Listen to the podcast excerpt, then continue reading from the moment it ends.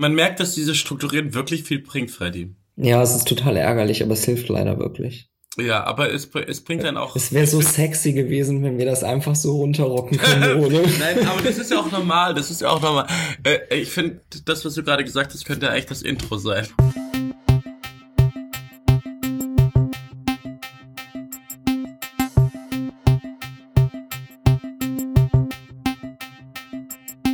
Hey Lukas. Hey Freddy. Na? Öfter hier. ja. Alles gut bei dir? Ja, alles gut, alles gut. Ist schon wieder spät. Ist schon wieder halb zehn bei uns hier. Ja, stimmt. Hast du heute die Regierungserklärung von, von Angela Merkel gehört? Äh, nachgehört, ja. Nachgehört? Wie, wie fandest du das? So, aus SPD-Sicht? Aus SPD-Sicht, oh je. Also ich mag kitschige Reden in der Politik total gerne und da ist Merkel ja jetzt nicht so der Typ für. Aber ich fand die Rede ziemlich gut. Also ich glaube, als SPDler kann man sich an der Rede gar nicht stoßen, was vielleicht schon ein Problem ist. Aber äh, so habe ich das empfunden. Also ich fand die Rede inhaltlich ziemlich stark. Die hat noch nicht aufgegeben, ihr eigenes Narrativ vorzuschreiben. Also ganz am Anfang hatte ich so kurz Angst, dass das eine Regierungserklärung wird im Sinne von, ähm, sie erklärt nochmal, was sie bisher alles so getan hat, ähm, um quasi ihr Lebenswerk irgendwie zu schützen. Und ähm, dann hat sie aber irgendwie den Bogen hinbekommen und hat halt viele ähm, echt interessante Themen angesprochen. Sie hat wenig Floskeln verwendet. Also ich fand den, den Abschnitt zum äh, Zusammenhalt super stark, äh, wo sie in sehr einfachen, klaren Sätzen gesprochen hat. Ähm, das Thema Digitalisierung fand ich extrem ähm, gut von ihr rübergebracht. Ähm, da da ist, scheint sie einfach auch im Thema zu sein. Das Fit ähm, fand ich echt gut. Um, um noch bei der Regierungserklärung zu bleiben, was mir natürlich gefehlt hat, war ähm, Klima, Umweltschutz, nichts. Sie hat kurz mhm. irgendwie angerissen, Kohle, aber als Grüner muss sie da natürlich reinkrätschen. Klimaschutz war gar nichts. Ich fand Diesel, Dieselskandal war auch viel zu wenig dazu. Umgestaltung Automobilindustrie auch viel zu wenig. Es war eine sozialdemokratische Regierungserklärung, hatte ich das Gefühl. Und zwar auch wegen, wegen solchen Sachen, was äh, Ziel Vollbeschäftigung. Ähm, ja. Sie möchte einen sozialen Arbeitsmarkt. Ich fand es ganz erstaunlich, dass sie das Rentenkonzept in der großen, der Kroköchen, ähm, also der neuen großen, der kleineren großen Koalition, auch mit Spiegelstrichen und Prozentzahlen erklärt hat, als hätte das die SPD geschrieben. Also so, dass, dass sich der Duktus bei ihr in der Regierungserklärung wiedergespiegelt hat. Und das meine ich gar nicht böse. Ich hatte ähm, Strecken der Regierungserklärung das Gefühl, die Sozialdemokratie hätte die Regierungserklärung mitgeschrieben, aber eben auch deshalb, weil die Sozialdemokratie ganz stark diesen Koalitionsvertrag geprägt hat. Ja, da, das ist es, aber es könnte natürlich auch wieder der Fall sein von, ähm, sie reißt die Themen jetzt schon an sich, ähm, damit es auf sie einzahlt und nicht auf die SPD. Wenn sie jetzt noch ins Stottern gekommen wäre, wäre der irgendwann äh, noch der Begriff Umverteilung gefallen. Ähm, dann wäre ich komplett vom Stuhl gekippt. Äh, also das, ich weiß nicht, ob ein sagen wir mal, einen Martin Schulz, äh, der hätte sicherlich irgendwie einen Schwerpunkt beim Thema Europa ja. oder so gesetzt, aber ähm, was innenpolitische Themen anbelangt, glaube ich nicht, dass er sich groß unterschieden hätte. Die Frage ist, hast du dich als Sozialdemokrat angesprochen gefühlt durch diese Regierungserklärung? Ja, ich schon. Ich hinterfrage mich da an der Stelle jetzt aber schon, weil das doch bizarr ist, dass, äh, dass, dass die Rede bei mir so gut ankommt. Ähm, vielleicht bedeutet das wirklich einfach, dass die SPD sich zumindest kommunikativ wirklich so ein bisschen nach links bewegen muss, damit sie wieder unterscheidbar wird. Also das ist dieses alte, total langweilige Argument von SPD und CDU müssen sich wieder unterscheiden, aber vielleicht merke ich daran, dass ich Angela Merkels Reden gut finde, äh, dass das wirklich ein Problem ist. Kannst du das nachvollziehen? Ich habe mich gerade gefragt, was ist eigentlich deine linke Kommunikation? Also ist eine linke Kommunikation radikaler? Ich habe mich gerade mhm. auch gefragt, wie kann man das reflektieren oder wie kann man das der Rhetorik von Merkel zuschreiben? Also Merkel gilt nicht als brillante, euphorische Rednerin. Sie mhm. ist keine, die die Leute von, von, den, von den Hockern reißt. Ich habe auch gedacht, als sie heute gesprochen hat, ähm, dass sie am Anfang, glaube ich, auch nervös war ein bisschen. Sie hat auch sehr schnell mhm. am Anfang geredet. Hattest du das auch das Gefühl? Ja, am Anfang war sie wirklich schnell, das stimmt. Super schnell geredet, obwohl das ja eigentlich ihr Haus ist da, ne? So, so ein bisschen als Bundeskanzlerin seit, seit zwölf Jahren jetzt. Ähm, und vielleicht liegt es auch gerade daran, dass, ähm, dass sie es schafft, also mich hat diese Rede auch angesprochen, gebe ich ganz ehrlich zu. Ähm, vielleicht schafft sie es auch daran, dass sie neben diesen ganzen Leuten, die die, die, die viel und euphorisch reden können. Also wenn Martin Schulz über Europa redet, dann, dann geht der auch ab. Wenn Jem über, über Deutschland Integration und, ähm, und den sozialen Zusammenhalt redet, dann, dann bebt die Bude. Als, die, als, als Gauland, ganz schreller Merkel, aber der hat natürlich wieder voll auf Flüchtlinge und, und Innenpolitik äh, draufgehauen und die AfD ist natürlich voll abgegangen. Aber vielleicht schafft es Merkel genau deshalb in diesem ruhigen, vielleicht nicht ähm, von dem von den Hockern reißenden Ton mög eine möglichst große Oberfläche zu generieren, wo viele Leute Anschluss finden. Ja, das könnte ein Erfolgsgeheimnis von ihr sein. Also sie sagt zum Beispiel nie so Sätze wie es kann doch nicht sein, dass. Ja, das ist so ein Das würde ein Sozialdemokrat natürlich sofort sagen. Also äh, die Unterscheidung, die gäbe es, glaube ich, das hätte Martin Schulz gesagt. Es kann doch nicht sein, dass in einem reichen Land wie Deutschland ähm, so viele Kinder von Armut bedroht sind. Das, das ist so der Klassiker. Ähm, also sie vermeidet, selbst empört zu sein oder auf etwas hinzuweisen, was jemanden empören könnte. Das tun alle anderen ständig. Das ist ja auch klug, weil, weil wenn sie sich über den Status quo, über die aktuelle Lage empört, fällt das ja auch auf sie zurück. Sie hatte heute so einen kleinen Ausrutscher in der Regierungserklärung, ich kann mich nur leider nicht dran erinnern, wo sie ein bisschen euphorischer geworden ist. ähm, nee, sie ist ja auch nicht unemotional beim Reden, ne? also äh, das möchte ich damit nicht sagen, aber die, dieser Effekt von Empörung, den nutzt sie nicht. Mh. Ich, und ich vermute, das ist äh, eine bewusste Entscheidung. Ich kenne Deutschland ja nicht ohne Merkel und ich weiß noch damals, als als Martin Schulz Hype war, da war der Tweet, wo Edition F hat er glaube ich auch einen Sharepik draus gemacht mit ich weiß nicht, ob ich auf eine auf äh, einen Mann als Kanzlerin klarkomme. und das fand ich so treffend, weil das war für mich also für mich genauso ich ich kann mir kein Deutschland ohne Merkel vorstellen. Aktuell mhm. aktuell. Wie, wie ist das bei dir? Du Du hast damals auch noch, auch noch Schröder mitbekommen, ne?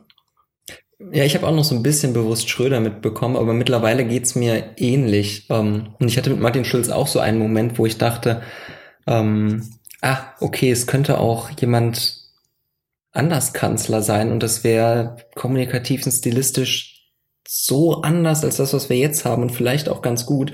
Das war ein Auftritt in einer der ähm, Townhall-Meetings, äh, ich glaube von der ARD da hatte Martin Schulz äh, ganz zum Schluss des Wahlkampfs einen ziemlich starken Auftritt, ähm, wo er sehr lange ähm, Menschen zugehört hat, die eine komplizierte Frage gestellt haben und wo man ihm dabei zusehen konnte, dass er jetzt wirklich ganz ehrlich erstmal nachdenkt, bevor er darauf was antwortet und ähm, hat auch häufig gesagt, dass er darauf noch keine Antwort hat ähm, oder dass es unendlich kompliziert ist und dass er nichts versprechen kann. Und da dachte ich so, das würde Angela Merkel nie tun. Und das ist jetzt so, das sieht so anders aus, als das, was Merkel tut.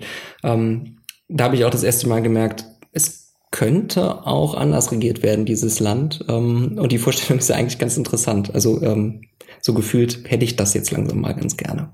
Was glaubst du, welche Eigenschaft hat Angela Merkel, dass sie es geschafft hat, in den letzten Jahren so weit hochzukommen? Also wenn man sich anguckt, sie war ja damals das kleine, kleine Kurzmädchen, wurde sie immer gesagt. Ähm, Kohl der krasse Typ, der, der die ganze CDU beherrscht hat mit seinem, er hatte ja immer so ein Büchlein, wo, wo ihm nachgesagt wurde, da hat er jede Adresse von jedem CDU-Mitglied und jedem Bezirksfürsten, wo er alle anrufen kann. Ähm, mhm. Und ähm, sie wurde ja dann Umweltministerin. Ja. Sie war auch mal Generalsekretärin und hat dann auch äh, im Kampf gegen gegen Stoiber war das, glaube ich. Also erstmal hat sie ja Kohl gestürzt, dann hat sie sich auch gegen Stoiber durchgesetzt und wie viele Männer sie da auch weggehauen hat mit ähm, wer war? Ja, also Stoiber durfte ja einmal kandidieren. Ja, der durfte einmal kandidieren, aber ähm, danach hat sie sich dann trotzdem durchgesetzt. Mhm. Der Stoiber, der war ja auch der krasseste, der hat doch damals 64 Prozent, glaube ich, in Bayern geholt. Das hm. habe ich zuletzt mal nachgeschaut. Lustige Vorstellung, ne? Ja, Steuer. Steuer in Deutschland. Meine, meine Uroma, die hat auch immer die CDU gewählt, außer als der Strauß kandidiert hat. Da hat sie gesagt, die, die, jetzt diesmal wählt sie nicht die CSU, äh, die CDU, wegen Strauß aus Bayern. Ähm, ja, stand sie auf der richtigen Seite der Geschichte. Ist doch ja, schön. Meine Uroma. Und ähm, was glaubst du, was hat Merkel so für Eigenschaften? Vielleicht auch, wie hat sie sich entwickelt? Also wie, wie konnte sie sich eigentlich in diesem ganzen, in dieser Macht Machtpartei, in diese Männermachtpartei durchsetzen? Ich verstehe so gar nicht, wie das, wie diese Machtstrukturen in der CDU funktionieren, weil ich halt nur weiß, dass Merkel da immer Chef war. Äh, und seitdem gibt's da ja keine Bewegung, deswegen konnte man von außen irgendwie nie beobachten, äh, was für Funktionsweisen es in der CDU dafür gibt. Ich kann mir auch ganz schwer vorstellen, dass die so als Machtpolitikerin sich in so Gremien irgendwie durchbeißt und Verbündete gesucht hat und so. Das ist überhaupt nicht das Bild, was ich von Angela Merkel habe. Also für mich ist das, ist es die Präsidentin. Ich habe keine Ahnung, wie es dazu kam, dass sie dann einmal kandidieren durfte. Mir wurde ja mal gesagt, sie kann gut zuhören und merkt sich Dinge, was man sagt.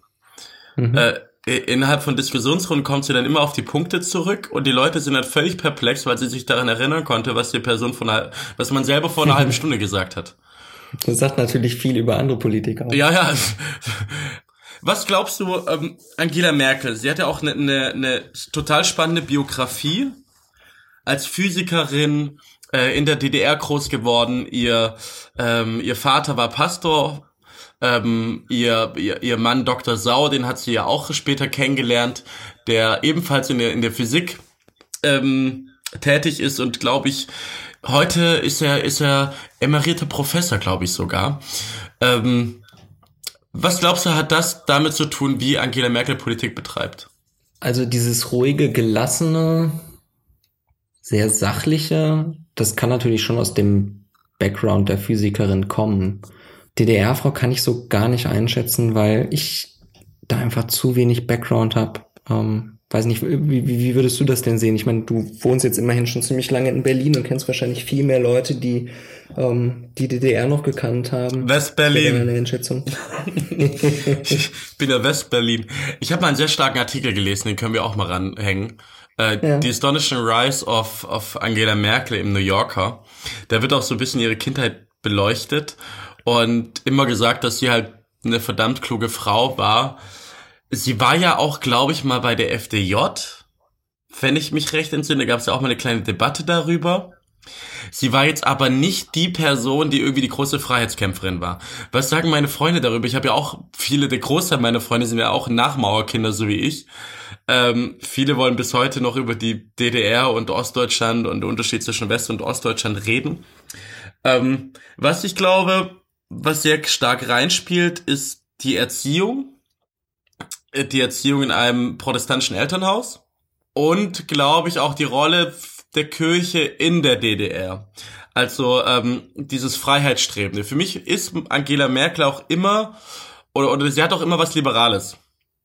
Sie ist immer die, die, also zum Beispiel, und, und, und sie, sie, diese protestantische Soziallehre verkörpert sie für mich auch. Dass du zuerst den Menschen auch siehst. Das dachte ich mir zum Beispiel bei der Flüchtlingsgeschichte. Als, als 2016 dann die Flüchtlinge da standen und Angela Merkel äh, sich entscheiden musste, was macht sie jetzt, dass sie das nach Werten ausrichtet, was jetzt das Richtige ist und was falsch ist. Mhm. Und sie meinte in diesem Moment, okay, 200.000 Menschen stehen an der Grenze und, äh, und das, das geht alles, ähm, das, das kann jetzt alles völlig nach hinten losgehen, wenn wir da jetzt nicht einfach was tun und eine, eine wertegeleitete Politik machen. Und ich glaube, das hat schon was damit zu tun, ähm, wie sie erzogen wurde, so wie dein Handeln und mein Handeln auch stark davon geprägt ist, wie wir erzogen wurden durch unser Elternhaus. Ja, klar. Wir, wir reden ja gerade stark auch über Merkel als Typ. Du als Gestalter, was sind für dich so in der Geschichte die Insignien der Macht der Angela Merkel oder Symboliken, die so, die so das beschreiben? Äh, da gibt's bei ihr gar nicht so viel. Also mir, mir fallen jetzt spontan nur zwei Dinge ein. Das eine sind die, sind die farbigen Blazer. Ähm, und das ist nichts Merkel-typisches, sondern das ist ähm, unter allen Regierungschefinnen ähm, mittlerweile, glaube ich, üblich, ähm, weil es den schönen Effekt hat, dass die Männer da alle in Grau, Blau, Schwarz rumstehen ähm, und man so ein bisschen hervorsticht.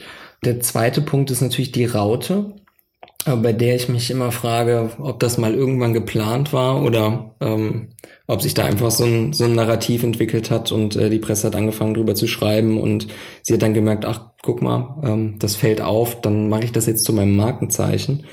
Mir, mir wurde gesagt, ihr, ihr Coach hat das gesagt, damit sie ruhiger ist. Und Beim die Händler, ja, damit mhm. die nicht so rumdödeln. Ich fand es mit dem Blazer das Geile. Kennst du das Bild, wo sie diesen roten Blazer anhat und alle anderen Männer schwarz mhm. und sie, sie in der Mitte steht? Das ist halt schon, das ist halt schon Boss-Move. Ja, das also, ist wenn du das machst, da gewinnst du halt. So, ich bin, ich bin sowieso die einzige Frau und die Männer, die alle hier im schwarzen Sakko stehen und ich kann mir hervorstellen, das ist schon geil. So, so eine Gruppe Männer in Anzügen sieht halt auch einfach komplett bescheuert aus, oder? Alles Pinguine. Ja. Alles Pinguine. Ich finde das auch so, so lustig jetzt auch bei, bei den neuen Ministerinnen, dass Julia Klöckner und Franziska Giffey äh, beide im, im Blau äh, kamen und alle da, und darüber geschrieben wurde. Und die zwei Ministerinnen haben, haben blauen, blau, blau, das gleiche blaue Kleid. Und dann siehst du dir diese ganzen Pinguine von Männern an und da diskutiert halt niemand drüber so. Hast du irgendwie so einen persönlichen Merkel, einen Moment, den du mit Angela Merkel verbindest? Nee. Hast du was? Ich glaube schon. Und zwar war das die Nacht, als Donald Trump gewählt wurde. Das ist mein Merkel-Moment. Mhm. Als ich, ich bin sieben Uhr oder sechs Uhr morgens, sieben Uhr morgens irgendwie aufgestanden, habe auf mein Handy ges geschaut und dann habe ich gesehen, Donald Trump wurde gewählt. Das kann doch nicht wahr sein, oder? Und dann in dem Moment dachte ich mir, fuck, jetzt muss ich Merkel wählen. Das mhm. werde ich nie vergessen. Und es lag auch so ein Schleier über diese gesamten Stadt in Berlin. Ich weiß nicht, war das in Remscheid auch so? Äh, in, in Remscheid liegt immer ein Schleier. Ähm, als ich dann in Köln reingefahren bin, äh, ja, da war das auch so. Wo, wobei da habe ich ganz verschwommene Erinnerungen dran, weil ich halt die Nacht durchgemacht habe und ähm, dann war ich auch einfach müde. Du hast es wahrscheinlich wieder alles reingezogen die ganze Zeit, ne? Ja. Ähm, Aber das war äh, kein Vorteil. Ja. Aber da, das war mein Merkel-Moment, wo ich dachte, ähm, Scheiße, jetzt muss ich Merkel wählen, weil sie für mich so die letzte, die letzte Kämpferin der freien oder die letzte Figur der freien Welt war. Mhm. Und irgendwie alles dominomäßig um uns herum zusammenbricht. Türkei, ähm, Niederlande und dann war ähm, Ungarn, Polen, du hattest die wahren Finnen, du hattest auch Schiss, dass jetzt Le Pen kommt. Ja. Und irgendwie alles um dich herum stürzt zusammen. Ja, das ging mir, ging mir eh nicht. Das geht mir bis heute so. Ähm, das hält ja an. Das wurde zwischendurch mal so, so ein bisschen brüchig. Ähm, also direkt nach Donald Trumps Wahl haben die, auch gerade die internationalen Medien, Merkel ja auch in diese Rolle der äh, Verteidigerin der freien Welt reingedrängt und gesagt, das ja. ist die, die letzte mächtige Person auf dem Erdball, ähm, die noch wirklich für Liberalität steht. Aber das hat dann abgenommen ähm, kurz nach der Bundestagswahl wo dann das Narrativ, was auch alle vier Jahre auftaucht, äh, wieder aufkam, dass äh, die Zeit Merkel doch jetzt wirklich vorbei ist. Also das ja, war's ja. jetzt. Ähm und äh, ja, dann hat sie heute die Regierungserklärung gegeben und ähm, es geht weiter wie bisher. Ich sag, am Ende werden irgendwie ihre Gedanken in so einen Computer eingespeist, sodass sie uns noch bis 2300 regiert. Ähm, weißt du, was ich auch finde? Es gibt auch so eine so eine ähm, Reihenfolge Merkel pro Jahr, wie sie auch ihre Frisuren so entwickelt. Ich weiß, das ist jetzt total oberflächlich, aber das muss ich einfach loswerden. Ich finde, Merkel wird von Jahr zu Jahr hübscher. Ich finde, sie wird immer schöner. Ich finde wirklich, sie wird immer immer hübscher. Und ich weiß nicht, woran es liegt. Vielleicht an Udo Walz. Hier, hier mit den Props an Udo Walz raus, aber ich finde, Angela Merkel wird von Jahr zu Jahr attraktiver. Meine These ist ja immer, dass hinter der Oberfläche so ein, äh, hinter der Oberfläche so ein bisschen Wahrheit äh, schlummert. Äh, und ich finde, bei Merkel ist das so ein bisschen so wie, ähm, ich habe früher ziemlich viel Metal gehört. Um, das, Freddy, Freddy, Freddy, das machst du immer noch. Immer wenn du gegenüber von mir sitzt und, und, und, und nicht, und nicht dieses, dieses Grindcore-Geschrei da äh, auf, auf deinen Ohren pumpen hör, da weißt du, das ist wieder Metal. Genau, das, das war dann wahrscheinlich Metal. Oder irgendwas anderes, was du nicht zuordnen kannst, weil du dieses, äh, diesen Rap-Kram hörst. Ähm, aber jetzt die Analogie auf Merkel mit Metal. Ähm, ja, das will ich jetzt hören, da bin ich jetzt gespannt drauf. es gibt so ein paar Bands, die in den 80ern hochgekommen sind. Ähm, Anthrax ist eine von denen.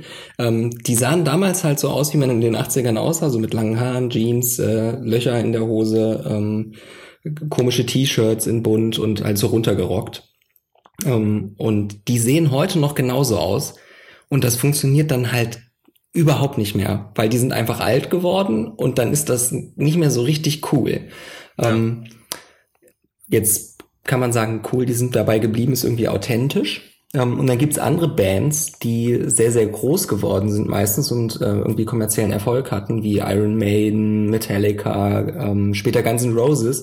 Und die haben sich so ein bisschen mit der Zeit entwickelt ähm, und die sehen nicht mehr aus wie vor 20 Jahren, aber bei denen hat man halt das Gefühl, die haben sich irgendwie optisch gefunden. Also die stehen da jetzt auf der Bühne und sind genau das, was sie gerade abbilden. Während es bei Anthrax halt aussieht, wie die spielen Jugendliche. Und bei Merkel habe ich auch das Gefühl, die hat sich irgendwie optisch gefunden. Und das finde ich, ähm, ist vielleicht der Teil, der dann äh, attraktiv wirkt. Ja, ich stimme dir da voll zu. Das, das klingt auch wie eine logische Erklärung. So wie ein Karl Lauterbach seine Fliege gefunden hatten, Christian Ströbele seinen, seinen roten Schal, ähm, Christian Lindner, der seine, seine, seine Klamotten auch gefunden hat. Sein Hemd, ja. Sein Hemd. Du hattest eben von deinem Merkel-Moment erzählt. Ähm, das war der eine, der dich vor die Herausforderung gestellt hat, dass Merkel äh, vielleicht gewählt werden muss. Aber ähm, was sind denn Hab so ich die, nicht. Das dachte ich mir fast, ich auch nicht. Ähm. Soweit kommt's noch. Was sind denn so die, die, ähm, die politischen Entscheidungen, an die du dich erinnerst bei Merkel? Wie hat Merkel Deutschland verändert in der Zeit? Wie hat Merkel Deutschland verändert, die letzten zwölf Jahre? Ich fand eine These von, von Julia Schraben, ehemaliges Piratenmitglied, heute glaube ich Linksparteimitglied, sehr spannend. Das habe ich auf der Republika, diesem Kongress der digitalen Gesellschaft, äh, mitbekommen, als Julia Schramm meinte, Angela Merkel ist auch die Kanzlerin der Digitalisierung. Also ähm, Facebook vor zehn Jahren waren, sind wir alle auf Facebook gegangen zum Beispiel. Ähm, wir kennen auch, kennst du noch den Sound? Au, au! Ja, klar. Ist von ICQ. Ähm, Äh, da haben wir Schüler- 165400177, wer mich adden will. Wow! Leute, ihr könnt jetzt Frederik Rampf adden auf, auf ICQ. Ähm, ich habe früher mit meinem Opa immer noch auf, I- über ICQ kommuniziert und heute über WhatsApp. Ähm, MySpace damals, also ich glaube, Merkel ist, ist in einer Zeit Kanzlerin, in der äh, eine, eine, eine Radikalität an Veränderung gekommen ist in, uns, in unserem ganzen Zusammenleben, in der Kommunikation, in der Wirtschaft, dass sie uns in Deutschland, glaube ich, was heißt sie, oder dass die Regierungen in Deutschland uns da eigentlich ganz gut durchmanövriert haben. Ich glaube auch durch den Nachklang von Sch Schröder, also wird ja von allen Seiten auch gesagt, dass damals er die Reformen angepackt hat, wo er auch bestraft wurde für am Ende mit Agenda 2010 und abgewählt wurde. Ähm, die großen politischen Entscheidungen von ihr, die mir hängen bleiben persönlich, sind, glaube ich, ich kann mich da, glaube ich, auch bloß an die jüngere Geschichte erinnern, als zum Beispiel Donald Trump gewählt wurde und sie direkt im ersten Pre- Pressestatement gesagt hat, die deutsche Politik orientiert sich an Menschenrechte. Das fand ich extrem stark. Mhm. Ähm, Fukushima, Fukushima natürlich, ähm, als sie damals gesagt hat, sie tritt aus der Atomkraft aus. Mhm. Ganz klar, das war ein Riesenmoment. Damals ähm, hat, glaube ich, auch den Wahlsieg der, der, der Grünen dann geebnet später. Ähm, das war ein Ding, woran kann ich mich noch erinnern? Das ist äh, mit, mit Fukushima ist eigentlich interessant. Ne? Das war ein Thema, ähm, was sie auch abgeräumt hat, also wie, wie sie das mit vielen anderen Themen der SPD gemacht hat, aber die Grünen haben trotzdem davon profitiert, weil ihr so unfassbar glaubhaft in dieser einen Frage wart. Also es war vollkommen egal, dass Merkel das nochmal abgeräumt hat. Es hat trotzdem auf euch eingezahlt. Vollkommen zu Recht. Und, und die Grünen in Baden-Württemberg standen ja auch davor schon in Umfragen durch, durch den Konflikt mit Stuttgart 21 äh, dauerhaft zwischen 20 und 22 Prozent. Das darf man bei der Geschichte in Baden-Württemberg nie vergessen, dass Fukushima nicht der ausschlagende Faktor war, aber der, der weiter die Grünen auf eine Agenda getragen hat. Weil alle dann plötzlich über Grünthemen geredet haben. Wir, wir waren da, glaube ich, auch teilweise über der SPD in Umfragewerten. Ähm, das bleibt mir hängen. Mir bleibt auch noch hängen, klar, die Flüchtlings- ähm, oder die Entscheidung, die Migrationsströme nach Deutschland zu lassen im Jahr 2016. Ähm, Abschaffung Wehrdienst kam mit Angela Merkel, Ehe für alle kam mit Angela Merkel. Ich glaube, in den letzten zwölf Jahren hat sich diese Gesellschaft unter der Regierung von Angela Merkel A massiv liberalisiert.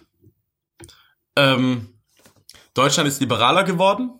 Ich glaube, wir bekommen auch gerade den, den Backlash dadurch, dass einfach sehr viel progressiv nach vorne gegangen ist, gesellschaftlich, was man natürlich nicht nur Merkel zuschreiben kann, sondern auch den sozialen Bewegungen, auch den Grünen ganz viel, äh, die in der Opposition auch viel mitregiert haben, muss man so sagen. Ähm, ja, das wären so die Sachen, die mir zuerst relativ unstrukturiert im Kopf jetzt eingefallen sind, spontan. Was, was, was bleibt bei dir hängen? Hm. Mir mir ist gerade aufgefallen, dass zu Merkels politischen Erfolgen quasi alle beigetragen haben, bis auf die FDP. Ja, die hat sich selbst nur rausmanövriert. Die hat Möwenpick gemacht, das bleibt von der FDP hängen. Was bleibt, was wissen wir von der FDP noch? Ähm, ich weiß nicht. Aber auf der anderen Seite gab es, glaube ich, auch Entscheidungen, auch rhetorische Entscheidungen von Angela Merkel, die auch nicht gut waren. Ähm, wenn ich mir überlege, Bankenkrise, wo ähm, als mit dem Spardiktat zu mit Südeuropa, ich war ja damals im Erasmus in Spanien und bin auch auf den Demos mitmarschiert und du hast da wirklich gemerkt, dass es halt nicht nur irgendwie eine Bankenkrise oder dass, dass die, die Entscheidungen, die in Deutschland gefällt werden, betreffen diese Leute, die eigentlich auch gar nicht dafür verantwortlich gemacht werden dürfen. Ähm, damals war es, also ich bin damals von, von, interessiert dich das, Freddy? Soll ich dir das erzählen? Soll ich dir Schmankerl aus der Jugend erzählen, aus meinem Erasmus? Ja, klar. Okay. Ich bin damals 2012 Erasmus nach, nach, nach Madrid, nach Spanien und ähm, bin damals so mit diesem Gedanken hin, geprägt von der von der Medienberichterstattung in Deutschland. Okay, ja, in Südeuropa, die haben halt scheiße gewirtschaftet und jetzt müssen die halt sparen und dadurch, weil die, der Haushalt muss halt saniert werden, ne? Mhm. Und da hast du halt in Südeuropa diese Kultur, wo der Banker oder die Bankerin irgendwie dein bester Buddy ist, weil du der Person vertraust. Du hast da Hypotheken gehabt und dir wurde gesagt, ja, das ist alles sicher, sie zahlen das ab äh, innerhalb der nächsten Jahre oder Jahrzehnte und da bauen sie äh, bauen sie ihr Haus und ähm, diese ganze Bubble ist ja dann dadurch geplatzt, dass die ähm, Hyper Real Estate äh, und die Immobilienblase geplatzt ist und das hat Menschen betroffen, die halt nichts dafür konnten, weil sie halt immer der Bank vertraut haben. Mhm. Da haben sich, ähm, ich, ich, ich habe mal so eine Zahl gehört, ich glaube, nein, will ich jetzt nicht raus, aber es haben sich auf jeden Fall sehr viele Menschen zum Beispiel auch umgebracht, ähm, weil sie aus ihren Häusern geflogen sind. Und du hattest dann dadurch, weil sie halt die Hypothek nicht mehr zahlen konnten. Es wurden am äh, in den Jahren darauf wurden auch Häuser abgerissen, um den Immobilienpreis wieder ähm, ähm, steigern zu können. Und ich bin da auf diesen Demonstrationen mitgelaufen und das sind wirklich von dem Jugendlichen bis zu, äh, zu den Rentner alle zusammen mitgelaufen. Das war so eine Mischung aus Ohnmacht, wir können nichts dagegen tun und gleichzeitig so ein Zusammenhaltsgefühl, weil die sind gegen uns und du hattest halt nicht mehr, also ich glaube, der, der Kern eines demokratischen Rechtsstaates ist ja, dass die Leute für etwas verantwortlich gemacht werden, die Dinge verursachen. Und diese Leute, die dadurch gelitten haben, durch diese Banken- und Eurokrise, in, äh, ich habe es in Spanien miterlebt, das waren Leute, die eben nicht dafür verantwortlich waren, dieses Bankensystem ähm, in, in die Luft gehen zu lassen. Und ich glaube, du hast, die hatten ja teilweise genauso in Griechenland also eine Jugendarbeitslosigkeit von 50 Prozent, eine Arbeitslosigkeit von 25 Prozent. Es gibt eine, eine, eine ganze Generation in Spanien, in Italien, in Portugal, in Griechenland, die auch durch diese Sparentscheidungen äh, von, von, von Angela Merkel und der Bundesregierung einfach flöten gegangen ist und die äh, äh, massives, massiven Vertrauensverlust in die Demokratie, in den Staat und auch in Europa verloren hat. Das ist, glaube ich, äh, etwas, was man Merkel auch ankreiden muss, was scheiße mhm. ist. Und äh, ich habe es damals miterlebt und auch miterlebt, mich selber dabei zu erwischen, wie ich aus meiner deutschen Perspektive gar nicht gecheckt habe, was das mit den Menschen macht. Also ich habe da auch studiert und die, die haben Leute eingestellt, Quereinsteiger, weil sie zwei, drei Monate die Gehälter nicht auszahlen konnten. Es haben sich Koll Kollektivos gegründet, ähm, von, von, von Eltern, die Blöcke gekauft haben, wo irgendwie jedes Kind ein Blockblatt bekommen hat. Du hast irgendwie gesehen, wie Leute, die so aussehen wie du und ich, auf der Straße betteln müssen. Und das hat mich schon sehr geprägt, wo ich gemerkt habe, dass wir es wieder in Deutschland machen, ist scheiße. Und ich habe auch Leute, äh, Freunde und Freundinnen, die ich kennengelernt habe, die mich dann auch gefragt haben, wie können wir nach Deutschland kommen, weil da hat es ja noch Ausbildungsplätze. Ich glaube, das ist ein Versäumnis, wo wir auch viel kaputt gemacht haben in Europa und viel kaputt gemacht haben in das Vertrauen von Europa einer ganzen Generation, die immer pro Europa war. Hm. Ja, ich glaube auch, das war das besonders Tragische. Das war scheiße. Das war scheiße. Mhm. Sie hat, und ich glaube, in diesem Kontext auch, was erwähnt werden muss, ist auch, ähm, wie sie das kommuniziert hat.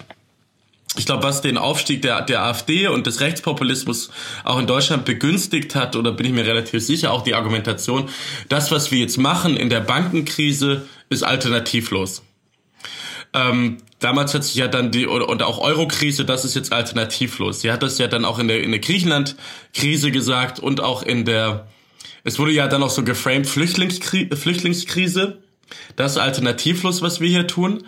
Und du hattest eine deutsche Bevölkerung, die ähm, auch im Kontext einer großen Koalition, die da fast 80 Prozent des Parlaments eingenommen hat und damit die öffentliche Debatte bestimmt hat, die dir weiß gemacht hat, es gibt keine Alternative zu dem Vorgehen und du darfst auch nicht über etwas anderes debattieren.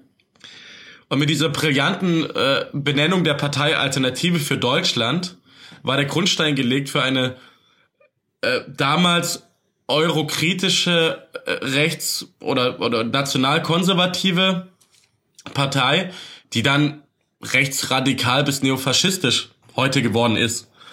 Ähm, und ich glaube, dass diese Kommunikationsweise, und das werden Merkel und ihre Berater auch selber wissen, hat sehr viel dazu beigetragen, dass das so entstanden ist. Mhm. Dass sich da eine, eine, eine, eine, eine Öffentlichkeit nicht mehr darüber debattieren, Anführungszeichen, Anführungszeichen, sich gefühlt hat, nicht mehr darüber debattieren zu dürfen, was sind politische Alternativen zu dem Vorgehen, das wir haben. Ähm, und ich glaube, damit, das hat auch was mit der deutschen Öffentlichkeit getan. Ja, definitiv. Ich glaube ja, ähm, dass sie den Begriff ähm, gar nicht genutzt hat, weil der so bequem ist. Also ich, ich glaube, man wollte nie vorschieben, die Lösung ist alternativlos und deswegen müssen wir da jetzt auch gar nicht debattieren. Also lasst uns das bitte einfach machen, äh, vertraut uns, das ist die beste Lösung. Ähm, sondern ich glaube, das Alternativlos sollte damals immer mein, ähm, ich bin auch so ein bisschen gefangen in, in Dingen, die ich nicht beeinflussen kann. Und deswegen ja. ist das gerade der einzige Ausweg, den ich sehe. Also ich glaube, so rum war die Nummer mal ursprünglich gemeint. Ähm, aber man konnte sie natürlich total schnell drehen und das hat die AfD danach auch getan. Ähm, Im Sinne von, die bieten uns nicht mal mehr die sehr wohl vorhandenen politischen Alternativen an, weil sie die nicht debattieren wollen.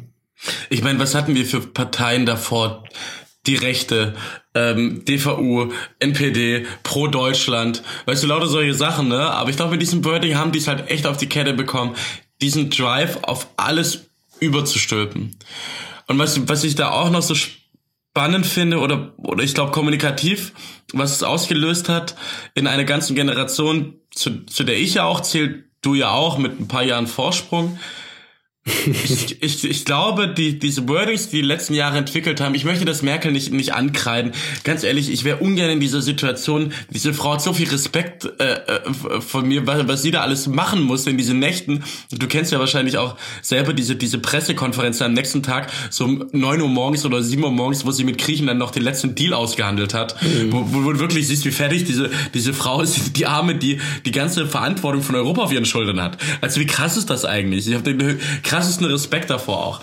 Aber was unsere Generation, glaube ich, mitbekommen hat, ist, ähm, wir sind gefangen in einem Krisensystem, weil wir ständig laute Krisen haben. Klimakrise, Bankenkrise, Griechenlandkrise, Eurokrise, Flüchtlingskrise und so weiter. Willkommen. Pflegekrise, ähm, Bildungskrise, Dieselskandal ist auch eine Krise. Und dadurch wird schon ein Gefühl vermittelt, dass wir ein, ein dauerhaftes Staatsversagen haben gefühlt. Ja oder dass die politischen Anführungsstriche Eliten das, was wir gerade nicht äh, äh, tun, nicht auf die Kette bekommen. Ich weiß nicht, wie es davor war. Ich weiß nicht, wie wie Willy Brandt das geregelt hat, wie Kohl das geregelt hat oder sonst sonst wer. Ich glaube, es war auch eine andere Zeit mit kalter Krieg, mit und Nachkriegsgesellschaft, mit mit Wirtschaftsaufschwung und so weiter. Das waren alles andere Phasen, die wir hatten.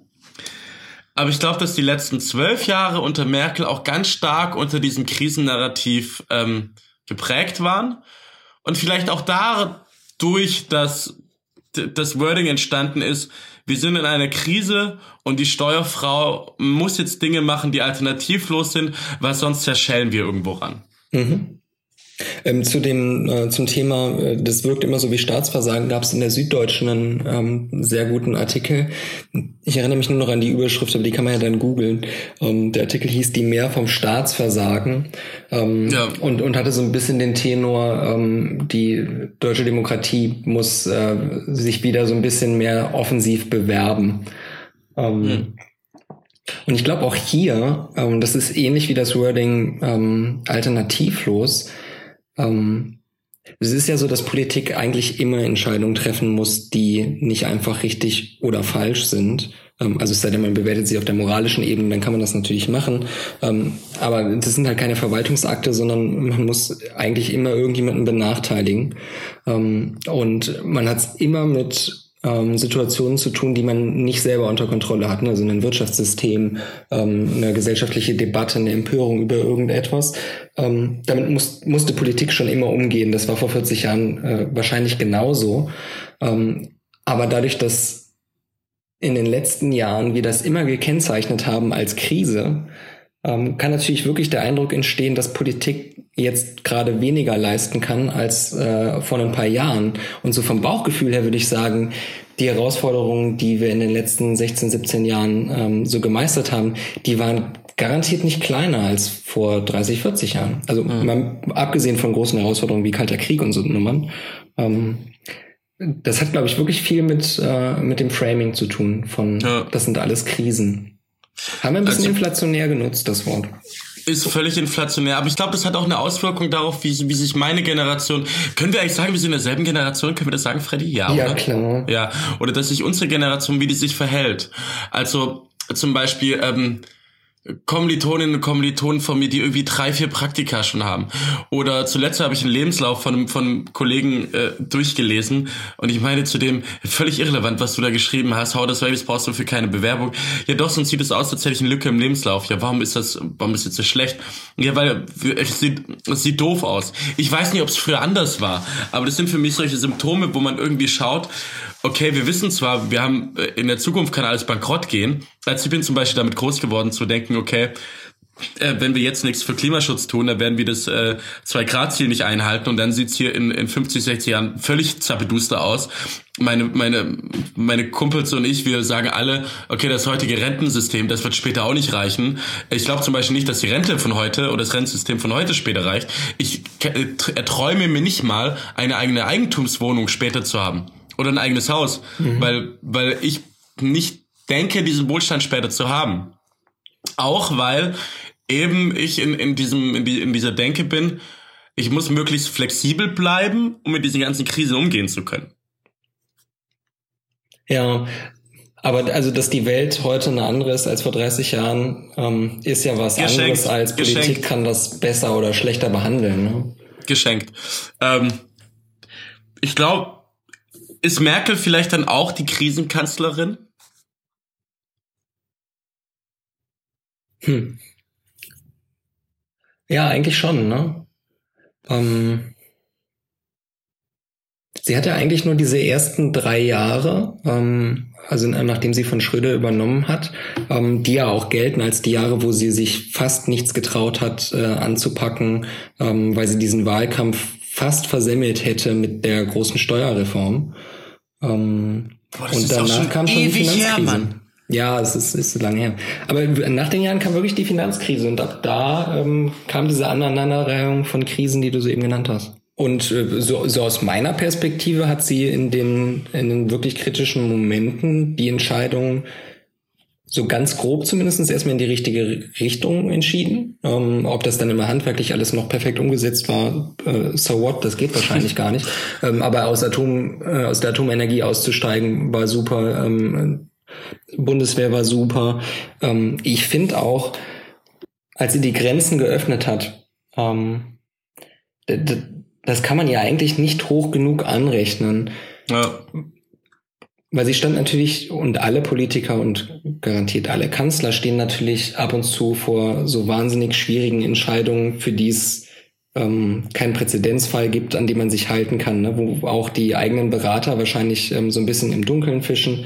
Und da muss man irgendwie auf sein Bauchgefühl setzen und ähm, Verantwortung übernehmen und halt irgendeine Entscheidung treffen.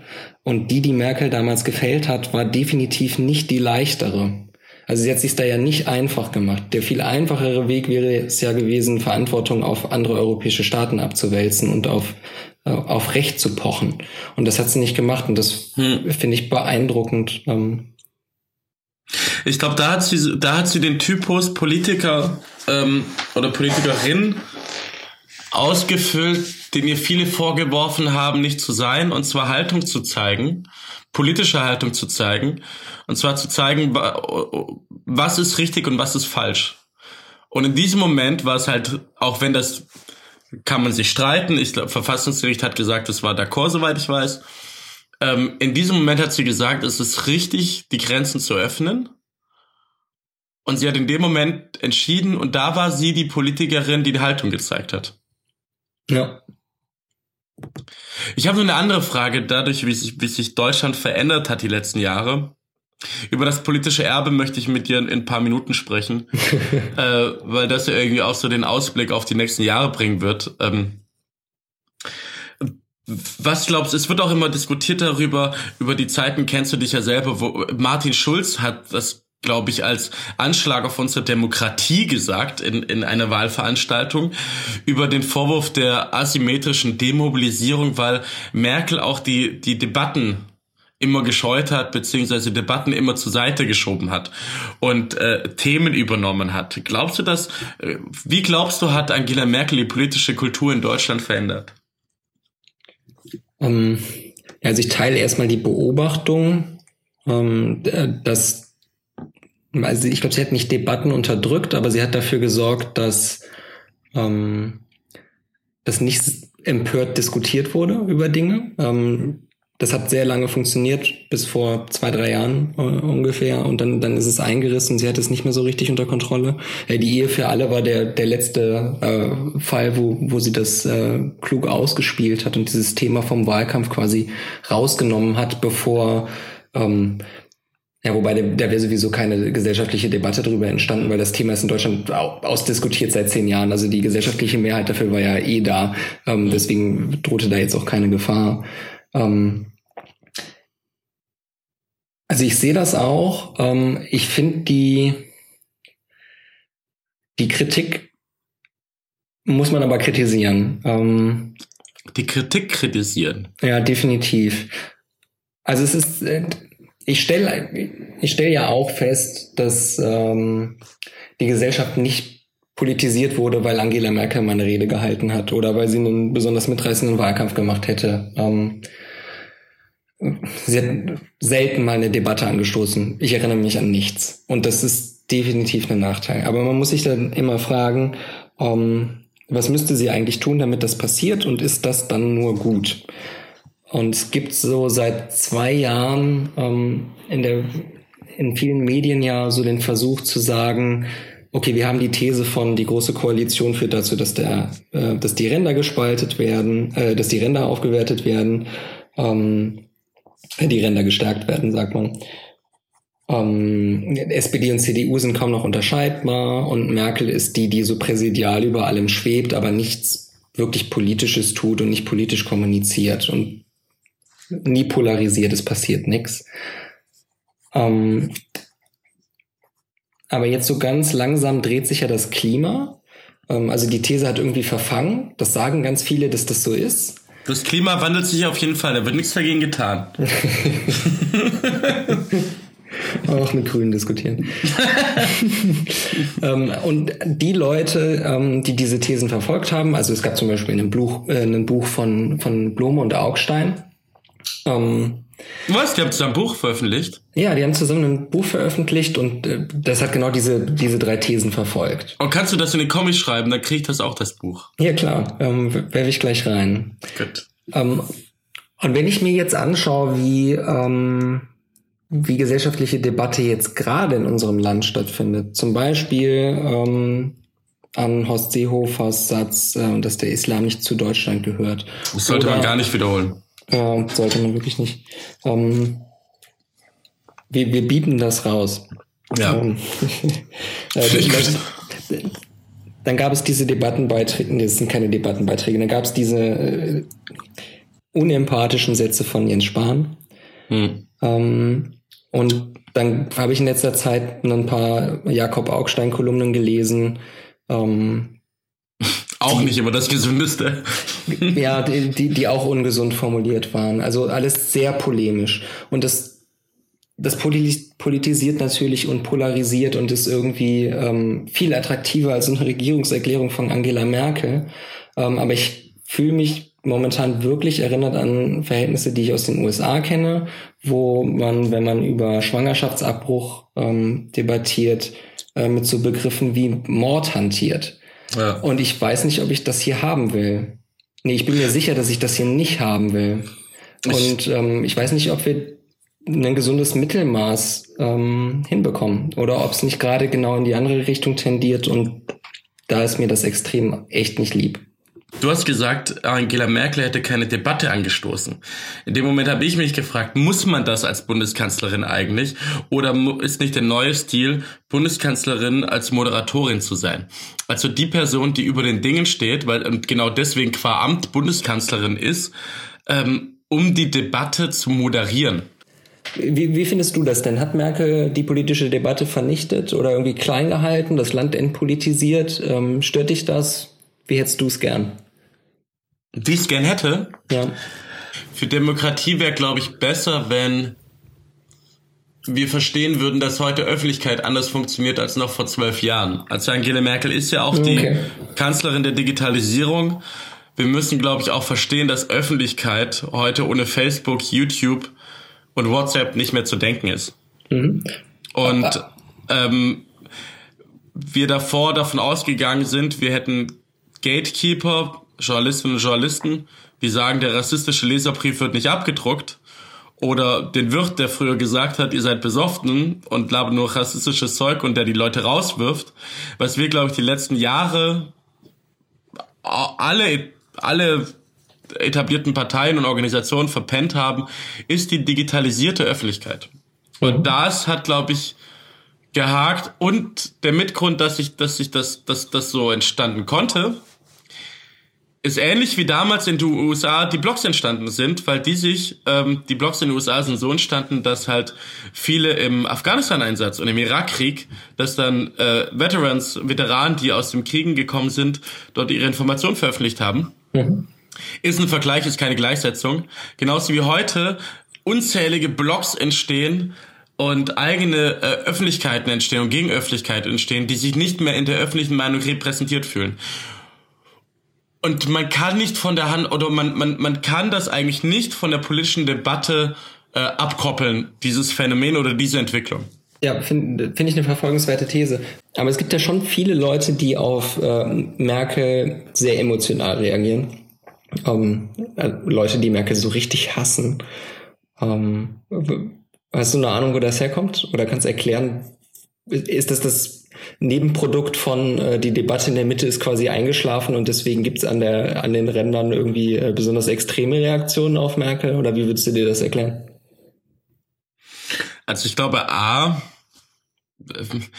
wie, wie, wie die simple Erklärung ähm, Kanzlerin der Digitalisierung führt auch dazu, dass die Leute sich ähm, zusammenfinden können, die Merkel nicht mögen und ein Symbol haben, das sie nicht mögen können, als sie jemanden, du kennst ja vielleicht das geflügelte Wort, äh, tun Sie etwas, Frau Merkel. Frau Merkel interessiert sich nicht für uns. Frau Merkel, ich finde dieses, dieses Wording Frau Merkel, das hat mhm. sich bei so vielen Kommentarspalten einfach eingebrannt. Leute, die da schreiben, Frau Merkel ist schuld. Oder die Bilder, die man sieht, ähm, was ich da sehr empfehlen kann, ist, ist, ist ein Weißartikel, der, ähm, der zur Überschrift hat, wie der Rechtsterrorismus auf Facebook organisiert wird, wo auch ein paar Bilder gezeigt werden mit Frau Merkel mit Totenkopf und sonst was. Wo, und, oder die, die Antwort von, von Gauland auf die Regierungserklärung, da hat er auch gesagt, Frau Merkel, Sie machen da aber nichts. Also mhm. dieses Frau Merkel hat sich irgendwie so als, als, als Feindbild etablieren können, dass sie auch entmenschlicht wird. Sondern nur noch irgendwie diese böse Frau ist. Das ist, glaube ich, das eine. Also du hast einen Adressaten, der für alles Böses steht, so. Mhm. Ähm, für eine Politik, die jetzt auch schon lange anhält, und zwar zwölf Jahre. Ich glaube, während so viele Figuren einfach innerhalb der letzten zwölf Jahre verschwunden sind, wie zum Beispiel ähm, Per Steinbrück Finanzminister. Erinnerst du dich, dass Per Steinbrück mal Finanzminister war? Sehr gut, ja. Äh, sehr gut, stimmt.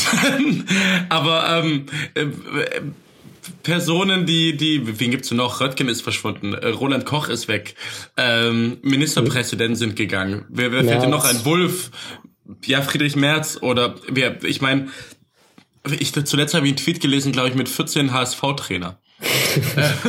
so. Aber viele Dinge haben sich einfach gewandelt und Merkel ist immer da geblieben. Mhm. Deswegen für die Misere der letzten zwölf Jahre kann ich auch Merkel verantwortlich machen. Also du hast eine, du hast eine Resonanz. Ich habe vor ein paar Tagen mit einer Campaignerin äh, gesprochen und da habt ihr gesagt, wie, wie sehr es mich aufregt, dass auch diese ganzen komischen Petitionen von Camp Act und Co. immer als Überschrift haben, Frau Merkel, handeln Sie endlich. Und wo ich auch mich darüber aufgeregt habe, dass auch Grüne so argumentieren, dass irgendwas schiefläuft in Deutschland und dann irgendwelche äh, internen Facebook-Posts gemacht werden mit ähm, das ist alles scheiße, Frau Merkel, tun Sie endlich was. Wo ich mir denke, Alter, als, als ob die jetzt zaubern könnte, als ob die jetzt in dieser Gruppe drin steckt und dann einen Facebook-Post liest und dann denkt, oh stimmt, hast recht, du hast mir die Augen geöffnet, jetzt tue ich ja mal was. Aber danke, dass Sie mich gesiezt haben.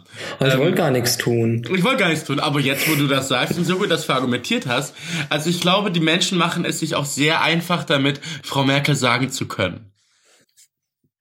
Ich habe zuletzt einen Tweet gelesen, den hast du mir geschickt, Freddy über die neue politische Debatte. Darüber, dass sich heute alle über ihren Spahn aufregen und ähm, den, den, die Islampöbeleien aus der CSU und da kam der Tweet von einem, der gesagt hat, ist es nicht, ist das Spannende nicht eher, dass wir uns darüber aufregen, dass den Spahn solche Thesen ablässt und Horst Seehofer solche Thesen ablässt? Und ist das nicht eigentlich auch das Erbe von, von Angela Merkel, dass solche konservativen Phrasen oder reaktionäre und ausgrenzende Phrasen, die früher in der Tagesordnung waren, als ich erinnere an Roland Koch, der mit seiner Unterschriftenaktion ähm, gegen doppelte Staatsbürgerschaft und so weiter mobil gemacht hat, dass solche äh, konservativen Aussagen zuerst auf Missverständnis stoßen. Und gezielt als, als taktische Maßnahme, um bei uns, also das große uns, wir im eher linken, progressiven Lager, ähm, uns dann empören. Was wiederum das Signal an eher konservative Menschen sendet, ähm, dass an dem Punkt vielleicht doch irgendwas richtig sein muss, wenn wir das scheiße finden. Ich habe mich zuletzt auch gefragt, was ist eigentlich das Analoge von der linken und von der gesellschaftsliberalen Seite? Und das Einzige, was mir angefangen ist, also die Taktik dahinter ist ja, dass man den Diskurs verschiebt, dadurch, dass die andere Seite sich empört und darüber anfängt zu diskutieren, sodass die, die Diskussion oder dass, dass die, diese Aussage eine Diskussion wert ist. Mhm. Und das Einzige, was mir eingefallen ist, vielleicht fällt dir auch was ein, sind die Debatten darüber, ob man zum Beispiel mit einem X gendern soll. Also sind diese ganzen Gender-Debatten, wo man herausfordert, was sind Geschlechter, was ist Identitätspolitik, welche Identitäten haben wir, so dass die andere Seite sich darüber aufregt und es salonfähig wurde, dass wir über Gender reden. Mhm.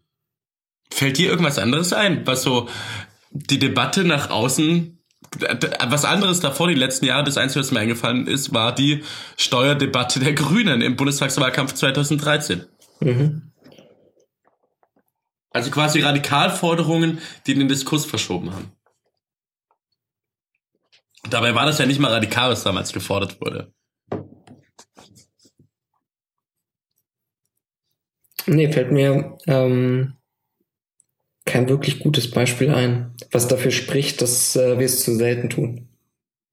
Ich glaube, da ist vielleicht auch ein anderes Erbe von Angela Merkel, ähm, dass sich die Gesellschaftsliberalität oder die Gesellschaftsliberalen haben sich unter Merkel durchgesetzt. Und das Spannende mhm. ist ja, das hat Peter Unfried mal in einem Artikel entweder in der Taz oder für den Rolling Stone, in den Rolling Stone war das, glaube ich, wo er über die Grünen schreibt, die Grünen werden nicht mehr dieselben sein wie davor nach dieser Bundestagswahl. Also ich glaube, die Grünen sind eigentlich das gesellschaftsliberal. Die SPD ist ja zwischen traditionellen und gesellschaftsliberalen irgendwo. Und mhm. ähm, wo er schreibt, die Leute, die früher drauf und dran waren, das Liberal in der Gesellschaft durchzusetzen, müssen es heute verteidigen, weswegen sie heute gar nicht mehr gegen das etablierte, also das Establishment sein können, weil es das gerade aktuell zu verteidigen gilt. Und ich glaube, das ist auch ein Erbe von, von Angela Merkel. Wir haben es vorhin aufgezählt mit Wehrdienst abgeschafft. Ehe für alles durch. Ähm, Gleichberechtigung gibt's viel zu tun, auf jeden Fall. Ähm, aber ist auch mehr geworden. Und alles, was in Richtung gesellschaftsliberal geht, ist heute viel mehr da als noch vor zwölf Jahren. Und das gilt es heute zu verteidigen gegen reaktionäre Kräfte, vor allem aus der AfD und aus der Gesellschaft und auch aus Teilen der CSU. Das ist, glaube ich, auch ein Erbe von, von Angela Merkel, wodurch sich die Rolle der Gesellschaftsliberalen geändert hat. Ja, also ich würde jetzt sagen, neben dem Verteidigen darf man auch noch ruhig weiter fordern, aber äh, ja, sehe ich genauso.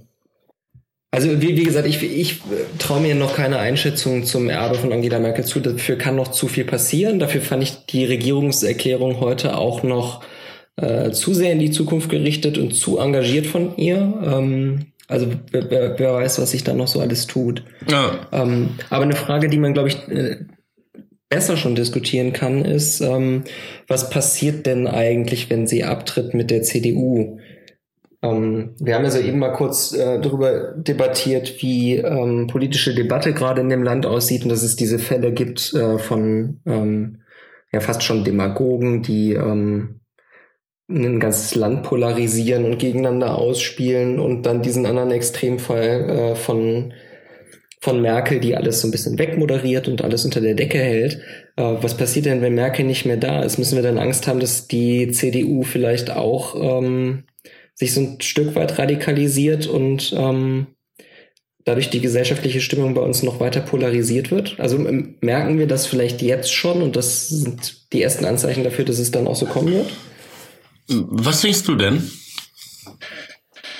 Ähm, ich habe so ein bisschen die Hoffnung, aber es ist auch nur eine Hoffnung, ähm, dass Angela Merkel aus dem Wahlabend 2005, ähm, als äh, Schröder mit diesem Fernsehauftritt quasi abgetreten ist, äh, der legendär und extrem unterhaltsam war. Ja. ähm, dass sie sich vorgenommen hat, ähm, so soll mir das nicht passieren. Und sie zum Schluss das Ass im Ärmel hat, um ähm, irgendwie einen Nachfolger aufzubauen, der ihre Linie in der CDU so grob weiterführen kann. Das ist die eine Hoffnung, die ich habe. Und die andere, dazu habe ich noch eine Beobachtung. Und die wäre, ich habe das Gefühl, dass sich die Union gerade funktional viel stärker aufteilt, als das ähm, vorher der Fall war, in dass die CSU eher den polemischen Teil übernimmt und die CDU eher den Mitteteil. Ähm, und vielleicht wird es dann gar nicht dazu kommen, dass es in der CDU groß Revolte gibt, weil die CSU dieses Spektrum halt eh abdeckt. Warum ist es für dich eine Hoffnung, dass die Person nach Merkel die Merkel-Linie weiterführt? Ich fand die letzten Debatten, die wir hatten zum Thema 219a, also dem, dem Abtreibungsparagraphen, der ähm, verbietet, Informationen ähm, zur, zur Abtreibung zur Verfügung zu stellen, ähm, die Debatte über ob man von Hartz IV gut leben kann oder nicht und die Debatte über, ob der Islam zu Deutschland gehört. Ähm, das hat der Demokratie nicht gut getan. Ähm, und wenn das die Linie ist, die nach Merkel in der Union äh, stärker hervortritt, äh, wäre das, glaube ich, nicht gut fürs Land. Weil alle drei Punkte so, so waren. Bei Islam war es, wir grenzen Leute aus. Bei Hartz IV war es, die Leute können davon leben. Und äh, wer, wer was dagegen sagt, labert Scheiße. Der dritte Punkt war? Ja, 2019 auch. Ähm, ja, wo die Debatte sich da am Ende drum gedreht hat, ähm, dass dieses Jens Spahn, was er ja mal gesagt hat, mit, mit äh, die Pille danach wie Smarties und alle würden nur noch Menschen töten dadurch, ne? Was ja auch völlig aus dem Ruder gelaufen ist, also der Debattenstil. Ja, äh, genau, also mich stört ähm, die Form der Debatte, inhaltlich so, äh, da brauchen wir jetzt glaube ich nicht lange drüber diskutieren, dass wir da politisch anders verortet sind. Ähm, und es ist nicht nur eine Stilfrage, sondern ähm, ich finde es ja in Ordnung, wenn man ähm, mal einen scharfkantigen Satz sehr verkürzt raushaut, weil das immer dazu führen kann, dass in der Gesellschaft eine Debatte angestoßen wird, die für Demokratie dann auch irgendwie nutzbar gemacht werden kann. Aber in den drei Fällen ging es den Absendern darum gar nicht, sondern nee. ähm, die wollten eigentlich nur ganz tribalistisch das eigene Lager irgendwie motivieren und ähm, so einen Kulturkampf aufmachen.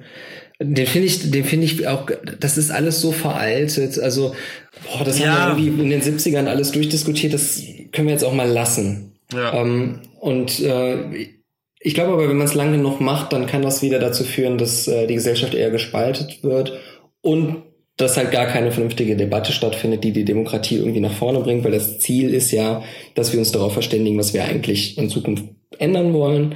Ähm, und wenn es darum gar nicht mehr geht in politischer Kommunikation, dann haben wir echt viel verloren. Das finde ich einen sehr klugen Punkt übrigens. Also den du gerade angesprochen hast. Geht es in der politischen Kommunikation oder geht es in der, in der Debatte darüber, was Politikerinnen und Politiker machen, die sagen, wir wollen eigentlich nur das Volk mobilisieren gegen andere? Oder aber geht es darum, dass wir alle geme oder dass wir gesellschaftlich vorankommen? Und diese Debatten von, von Jens Spahn, von Horst Seehofer, äh, die du gerade benannt hast, ähm, die gehen ja gar nicht darum, dass man vorankommt. Ich würde ausnahmsweise gerne Zusammenfassung machen. Oh. Ich fand, ich fand sehr spannend unseren Punkt mit, ähm, was hat, dass Angela Merkel die Krisenkanzlerin ist. Mhm. Dass wir uns ein wenig äh, Reden erinnern können, habe ich mitgenommen. Mhm. Dass sie vielleicht auch einen neuen Typus geprägt hat, den der moderierenden Kanzlerin. Und ich nehme heute mit, dass wir beide relativ, oder dass, dass wir jetzt nicht äh, ein, ein zufrieden wäre, oder wie, wie kann man das ausdrücken? Wir kommen gut damit aus, Angela Merkel als Kanzlerin zu haben. kann man das so sagen? Ja. ja. Das ist schlimm, ne? Das, das ist schlimm, eigentlich ne? schlimm. Eigentlich ist das schlimm. Aber es ist so. Darf man das senden? Ja, ich, ja, komm, komm drauf klar. Was hast doch, du, was hast du mitgenommen von heute? Dass du nur Merkel kennst als Kanzlerin. da habe ich mir noch Gedanken drüber gemacht, dass es eine Generation gibt, die das gar nicht anders kennt. Das ist echt interessant. Ähm, und es wird lustig sein zu beobachten, wenn sich's mal ändert. Ja. Ähm, und ich finde, die Frage, die wir im Auge behalten sollen, sollten, ist, ähm, wie ändert sich die politische Debatte nach Merkel? Ja. Wir müssen uns um die CDU kümmern, Lukas. Glaube ich auch. So, soll ich die mal anrufen? soll, soll, soll, soll ich mal klingeln? Am, am Konrad-Adenauer-Haus. Hey, ich bin's, der Lucky. Ähm, Wollen wir fragen, wie es geht? Wollt ihr fragen, braucht ihr jemand, der euch vorbereitet für die Zeit nach Merkel? Was hat zwei Daumen und kann euch vorbereiten? This is me. wir haben Angst, dass der Spahn das macht. Können wir das irgendwie verhindern? Können wir das ändern? Und die Klöckner, ne. nee, aber schön. Äh, Freddy, hast du irgendwelche Empfehlungen? Ja, nachdem ich das ja in der letzten Folge vergeigt habe, habe ich mich natürlich 1A vorbereitet und circa 15 Sekunden bevor wir auf, äh, angefangen aufzunehmen, mir eben schon was rausgesucht. Ähm, ein ganz großartiger Artikel ähm, bei Bloomberg Business Week äh, von dem noch viel großartigeren Paul Ford. Ähm, der hat man dann äh, ganzes äh, Bloomberg-Magazin zum Thema Code gestalten dürfen. Schreibt super sympathisch, sehr lustig. Ähm, und heute zum Thema ähm, Facebook und Cambridge Analytica ähm, macht das total unaufgeregt und ohne um Gottes Willen, äh, die Welt steht kurz vor dem Ende. Er macht mal einen produktiven Vorschlag für die USA. Was könnte man politisch jetzt eigentlich tun, ähm, um sowas in Zukunft zu verhindern? Und macht dann eine total tolle Analogie auf. Ähm, nämlich zu der ähm, EPA in den USA, die Agentur, die sich um Umweltkatastrophen kümmert, ähm, und sagt, sowas bräuchten wir doch eigentlich für die digitale Umwelt auch. Digitale und, Umwelt, äh, schöner Begriff. Ja, ähm, und den Artikel kann ich nur empfehlen. Ähm, ist auch eine sehr, sehr, sehr, sehr lustige Stelle zum Thema, äh, was in Verwaltung eigentlich Geld kostet drin. Könnt ihr nachschauen. Schön. Lukas, was hast du? Ähm, ich habe den Artikel, der dauert echt lange zu lesen. Aber das war einer der besten Artikel, die ich jemals in meinem Leben gelesen habe. Und zwar ist die, ist der Artikel im New Yorker äh, erschienen. Und zwar heißt der The Astonishing Rise of Angela Merkel. Dauert lange, unglaublich gut geschrieben. Viele Leute kommen drin vor, von Katrin Gering-Eckardt, glaube ich sogar auch die, die Klassenlehrerin von Angela Merkel. Meine, äh, nach diesem Artikel versteht man diese Person. Das war mein Gefühl damals. Und ich kann diesen Artikel nur wärmstens jedem und jeder empfehlen. Und für alle, die weiter über Merkel schwärmen wollen. Ja, nicht schwärmen, denken, nachdenken. Natürlich, kritisch. Kritisch, wir, wir sind immer nur kritisch, wir sind immer nur kritisch, Freddy. Ansonsten, wir haben jetzt auch schon halb zwölf. Ja, wir machen ähm, mal Schluss. Wir machen mal Schluss. Wenn ihr irgendwelche äh, Sachen habt, die ihr sagen wollt, gebt auch mal Feedback. Ich habe immer Feedback immer immer nur so ganz ganz verschmitzt bekommen. Kann man bei Anchor FM oder so kann man da kommentieren irgendwie? Äh, nee, ich würde sagen, äh, Lukas Gerritz auf Twitter. Lukas Gerritz auf Twitter.